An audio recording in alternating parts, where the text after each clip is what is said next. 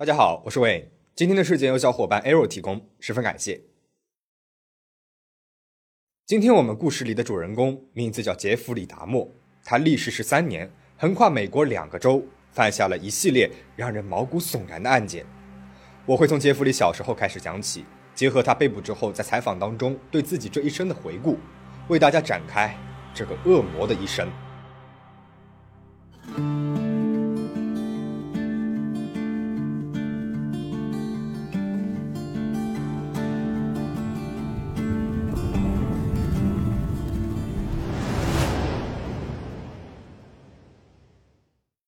杰弗里·达莫于1960年5月21号出生于美国的威斯康星州密尔沃基市的一个中产家庭。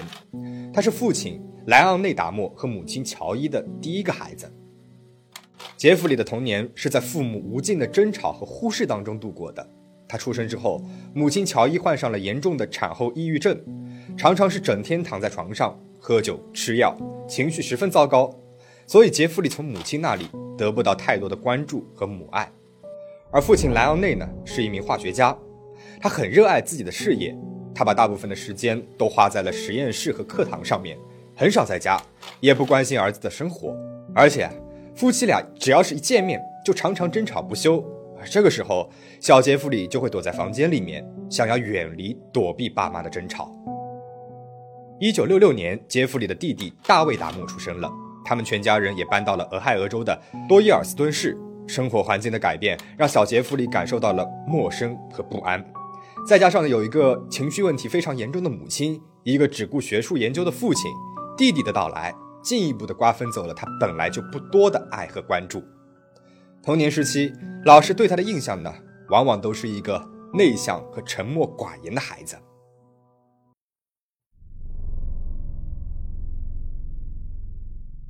值得一提的是，在杰弗里童年的时候。曾经有过两个不同寻常的信号。第一个信号是他从四岁起就开始对死去的动物产生了浓厚的兴趣。杰弗里曾经看到过父亲为了做实验，把动物的骨骼放进了容器当中。他非常好奇爸爸究竟在做什么，于是他也学着父亲的样子，开始收集死去动物的尸体，然后解剖，查看内部的结构。不过那个时候他还没有开始故意杀死动物。成年后的杰弗里在回忆的时候说：“这种童年行为源自于他潜意识里面的暴力倾向，并且慢慢的形成了一种强迫心理。” All I know is that I wanted to to see what the insides of these animals looked like. I um there may have been some violence involved, some underlying subconscious feelings of violence. I just it was a it was a compulsion. 杰弗里的爸爸莱昂内并没有意识到，四岁的儿子潜意识里已经有暴力倾向了。他觉得这是儿子对生物和化学的天赋，毕竟解剖生物在以后的生物课程当中都是要学的嘛。他就运用自己的专业知识，教导四岁的儿子如何正确的使用漂白剂来保存动物的骨骼。他没有猜到的是，儿子在之后并没有如他所愿。成为一名化学家或者是生物学家，而是在成年之后将他教的知识用在了处理遇害者的身体上。第二个信号是，七岁那一年，杰弗里抓了一桶小蝌蚪作为礼物送给了他最喜欢的老师，结果他发现老师把蝌蚪送给了他的朋友，于是他就偷偷的把汽油倒在了桶里面。初中时期的杰弗里在同学眼里是一个怪胎般的存在。他孤僻内向，完全没有朋友。十四岁起，他开始酗酒，经常在喝醉之后搞一些恶作剧，或者是大喊大叫、疯疯癫癫的。那他唯一感兴趣并且成绩优秀的学科呢是生物，因为在生物课上，他可以解剖动物。杰弗里的这一系列不寻常的行为，并没有人在意，也没有人意识到他酗酒的行为，也许啊是他用酒精来抑制自己杀戮的冲动。也是在这段青春期里面，他开始意识到，原来自己是一个男同性恋者，因为没有得到正确的引导，让他感到非常的羞耻和困惑。但是他也没有想过要向老师或者是家人倾诉。十八岁时，杰弗里从高中毕业了，他父母呢也在十几年无休止的争吵之后结束了这段婚姻。之后，父母和弟弟都搬出了他们生活多年的家，而杰弗里呢，一个人住在了家里。由此，他开始了独居生活，也更加肆无忌惮地放任自己变态的欲望。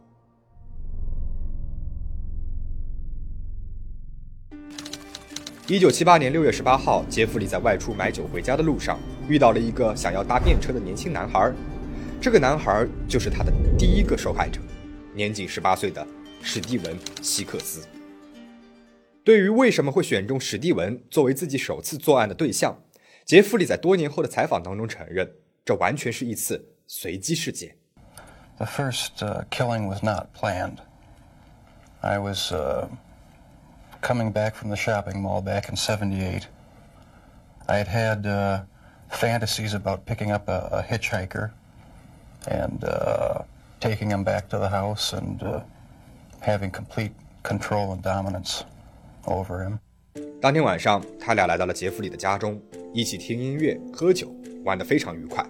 晚上，史蒂文说自己想要回家了，然后就想离开。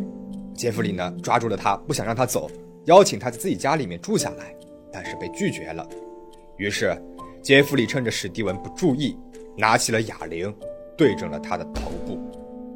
杰弗里的家住在郊区，旁边是一片寂静的小树林，而家里面只有他一个人。这个时候的杰弗里突然意识到，没有人可以管得到自己了，他不用再压抑长久以来的欲望，自己想怎么处理就怎么处理。于是他躺在已经停止了呼吸的史蒂文旁边好几个小时，然后他把史蒂文的身体搬进了浴室，像以前对待动物那样，持续了好几个小时。这个过程当中。杰弗里感觉到了前所未有的享受和满足，然后他用父亲过去做实验而留在家中的强酸，把一些组织给溶解掉了，而剩余的一些东西，他埋进了家后面的小树林里面。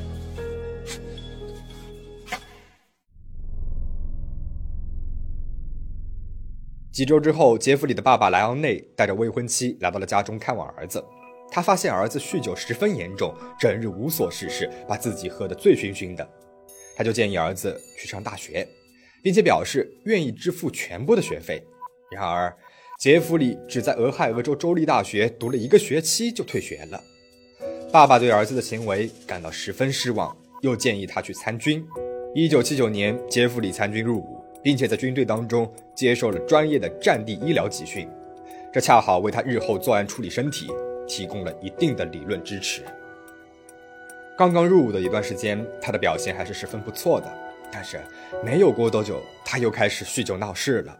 有两名曾经的战友在多年后控诉杰弗里，在军队当中对他们实施过性侵。一九八一年三月，由于多次酗酒无视军规，杰弗里被迫退伍。退伍之后，他羞于将此事告知父母，于是一个人来到了佛罗里达的迈阿密海滩。在那里，杰弗里在一家熟食店里面找到了一份工作。并且租住在一家汽车旅馆当中。他依旧是整日酗酒，把所有的工资都拿来买了酒。于是他很快就付不起旅馆的租金了，被赶了出去。无处可去的杰弗里回到了俄亥俄州，住进了父亲与继母的家中。而仅仅两周之后，他又因为酗酒后妨碍治安而被逮捕了。一九八一年十二月，忍无可忍的父亲把杰弗里送去了位于威斯康星州密尔沃基市的奶奶家生活。第二年年初，杰弗里在威斯康星州血液中心找到了一份抽血医生的工作，但是他仅仅做了十个月，就又因为工作表现不理想被解雇了。杰弗里又一次沉浸在失业和失败的打击当中，他来到了威斯康星州的公园内，对着女人和孩子故意裸露自己的身体，于是他又被逮捕了。出狱之后的几年，杰弗里一直和奶奶居住在一起。并且在一家巧克力工厂找到了一份工作，他开始出入各种同性恋酒吧和澡堂。在此期间，杰弗里多次被指控向多名男性酒杯当中投放安眠药，迷晕他们，再把他们带到私密的场所施暴。对于这种行为，杰弗里解释说，这是因为那些人往往在过程当中话太多了，动作太多了，这让他很不爽。给他们投安眠药是希望自己能够完全的控制他们。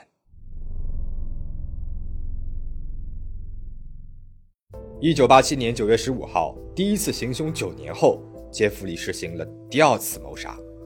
对于为何九年之间没有任何的行动以及再次犯案的动机，杰弗里解释说，这是因为这九年当中没有合适的作案机会。What happened to you in the nine years in between that you were able to stop, that you were able to control yourself? Just wasn't an opportunity to uh, fully express what I wanted to to do. There was just not the op- the physical opportunity to do it then. 这一天，他在一家同性恋酒吧当中遇到了一个二十五岁的男性史蒂夫·图米，他俩一见钟情，去了酒店开房。